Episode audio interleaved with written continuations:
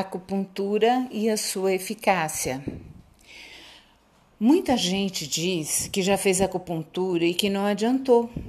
Só que vários fatores são envolvidos na eficácia do tratamento, como achar o correto desequilíbrio do Zanfu, do Zangfu, órgãos e vísceras, na medicina tradicional chinesa, através do exame da língua, pulso, as perguntas corretas, anamnese, né?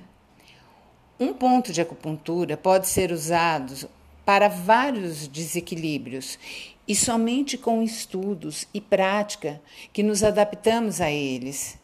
Nós, acupunturistas. Por isso, sempre temos que renovar, nos renovar, aliás, através de estudos e da prática.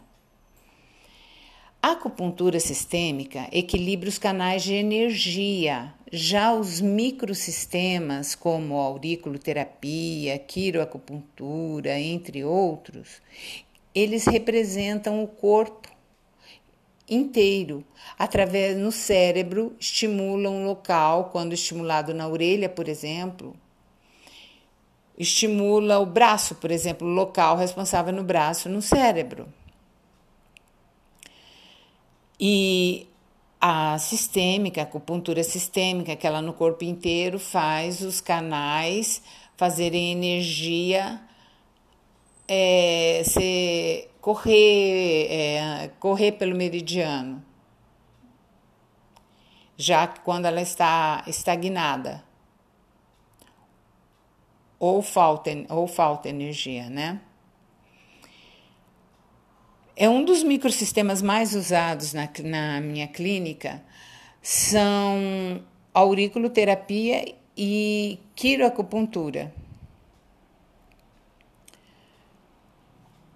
Só que, pelo menos comigo, os dois sistemas, geral e microsistemas, têm que, têm que estar juntos numa mesma sessão.